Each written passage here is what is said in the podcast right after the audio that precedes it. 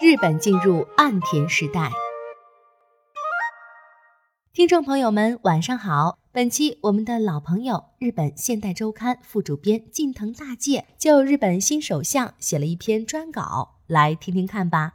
六十四岁的岸田文雄于二零二一年十月四日取代菅义伟，成为了日本第一百任首相。在当天召开的记者会上，他这样介绍自己的新内阁：“我的内阁是新时代共创内阁。”那天，他倡议了三个重要项目。控制疫情、新型资本主义、外交安保。他说自己的内阁会认真执政，让国民获得有信赖感和共鸣的政治。关于中国，他说中国是日本的邻国，最大的贸易伙伴，重要的国家要继续沟通。今年九月三日，不受欢迎的菅义伟首相突然宣布辞职，自民党随即于九月二十九日举行了新任总裁选举。疫苗担当大臣河野太郎和前外务大臣岸田文雄激烈竞争，最终岸田文雄战胜了河野太郎。其实，岸田文雄获胜的最重要原因有两个：第一是河野太郎的性格不好，在我看来，河野太郎是一个可以被比作富士山的政治家。富士山是日本最具代表性的山，无论从哪个角度遥望都美不胜收。但如果走上富士山，一路上都是垃圾，脏乱不堪。同样的道理，如果在电视上听河野太郎的演讲，也许很多人都会成为这位优秀政治家的粉丝。但是和他走得越近，就越会因为他的暴力和任性而却步。所以在自民党的国会议员中，河野太郎几乎没有什么朋友。不仅如此。他虽然属于自民党八大派系中的麻生派，但派内的干部几乎都把选票投给了他的对手岸田文雄。如果也给岸田文雄一个类比的话，我觉得他非常像洗碗用的海绵。在偌大的厨房里，海绵并不显眼，但它会配合洗涤剂和水，让各类餐具都变干净。到去年为止，岸田文雄的口号一直是“领导者是为了让人们发光而存在”，真可谓是个海绵政治家。当然，我们也不能忘记一个事实，那就是在被多次使用之后，海绵会变脏，然后被悄无声息地扔掉。如果用美国的政治家来比喻的话，河野太郎是日本版的特朗普，岸田文雄是日本版的拜登。在去年秋天举行的美国大选中，拜登反复强调团队的力量。在本次日本自民党总裁选举中，岸田文雄同样强调团队力和倾听力。而河野太郎和特朗普一样，属于独断型的政治家。这对于一些民众来说，有种不拘一格的魅力。所以，国民支持河野太郎，自民党的政治家们则支持岸田文雄。岸田胜利的第二个原因是新冠疫情第五次高峰的结束。在菅义伟宣布不参加自民党总裁选举的九月三日，日本全国的新增病例数达到了一万六千七百三十八例，之后每日逐渐减少。到九月二十九日选举当天，新增病例数已经减少到了一千九百八十六例。两天后的十月一日，持续了很长时间的紧急事态宣言也得以解除。也就是说，日本从乱世回到了平日。这样一来，比起有行动力的河野，有倾听力的岸田似乎就更适合了。在安倍晋三宣布辞任日本首相之时，岸田文雄第一次参加了自民党总裁选举，但以大比分落后，输给了菅义伟。后来，他出版了自己的第一本书，其中的一节回顾了自己的半生。岸田文雄出生于一九五七年，是家中四个孩子中的大哥。他的祖父岸田正纪和父亲岸田文武都是国会议员。父亲在成为议员之前是经济产业省的官员。岸田文雄六岁到九岁的时候，因为父亲在纽约的日本贸易振兴机构工作，所以他在纽约读了三年的小学。回日本读完小学和初中之后，他进入了日本最有名的升学王牌学校——东京开成高中。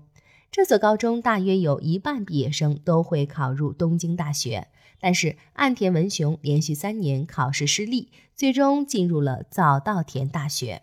在他的家族中，父亲、叔叔、姑母的丈夫以及姑父的哥哥，也就是日本前首相宫泽喜一等亲戚，大多毕业于东京大学，只有自己三次落榜。这是岸田文雄遭遇的人生第一次挫折。一九八二年，岸田文雄从早稻田大学毕业后，进入日本长期信用银行工作。五年后，他成为了自己父亲的秘书。一九九二年，年仅六十五岁的父亲突然去世。在第二年举行的大选中，他继承了父亲的遗志，在广岛选区成功当选众议院议员，并在此后连续九次当选。二零一二年末，和岸田文雄同在一九九三年当选众议院议员的安倍晋三就任日本首相，岸田文雄被提拔为外务大臣，任职四年零七个月。在他担任外务大臣期间的一位下属官员曾这样评价岸田文雄。用一句话来概括的话，他是一位非常优秀的演员。在和其他国家的外长会谈之前，我们会提醒他这个部分需要特别强调。如果对方说这样的话，请用严厉的口吻拒绝等等。会谈时，他就会像一位一流演员一样，展现出最好的演技。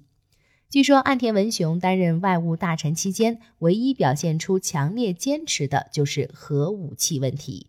这与他出身广岛有关。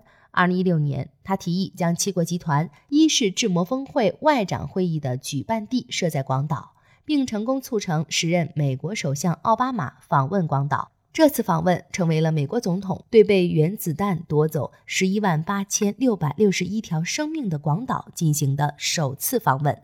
去年九月，安倍晋三卸任首相之后，岸田文雄成为自民党总裁的候选人。但如前所述，他经历了人生的第二次挫折。在今年秋季，菅义伟的总裁任期即将结束时，岸田文雄第一个宣布自己将参加自民党总裁选举，并提出要开除被称为自民党领袖的干事长二阶俊博。据说，这是在他与安倍晋三前首相和麻生太郎副总理事先沟通之后确定的。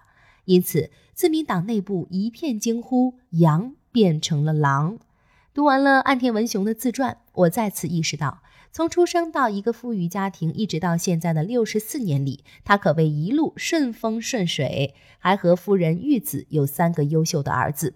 如果非要说挫折的话，也就只有东京大学落榜，以及在去年的自民党总裁选举中失败而已。如果一个人的人生真的非常美满幸福，那么无论是什么事情，他都会基于人性本善之说来思考。也就是说，人是以行善为前提进行思考和行动的，所以他不会憎恨他人或情绪激动，进而不会树敌。在自民党内没有敌人，恰好在岸田文雄的这次胜利中发挥了重大的作用。但世界绝不是按照人性本善之说运转的。人性本恶才是全球通用的常识，因此岸田外交多少会让人感到一丝不安。广岛原本就是一个左派势力非常强大的地区，加上岸田文雄自身的性格等诸多因素，决定了岸田文雄不可能成为右派政治家，他也绝对没有勇气跟着美国参加武力活动，自然也就无法进行修宪。换句话说，他和拜登一样。都属于不喜欢争斗的类型。经济方面，他提出了新型资本主义、收入倍增计划、成长和分配的良好循环等倡议，但是具体内容还不太清楚。岸田政权有可能实现长期执政吗？如果今后日本能够长期保持和平稳定的话，这种可能性是存在的。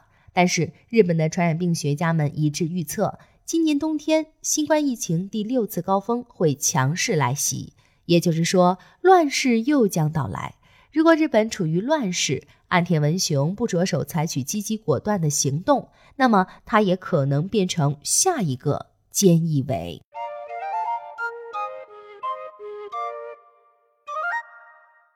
更多信息请看日本网三 w 点儿 nippon 点 com。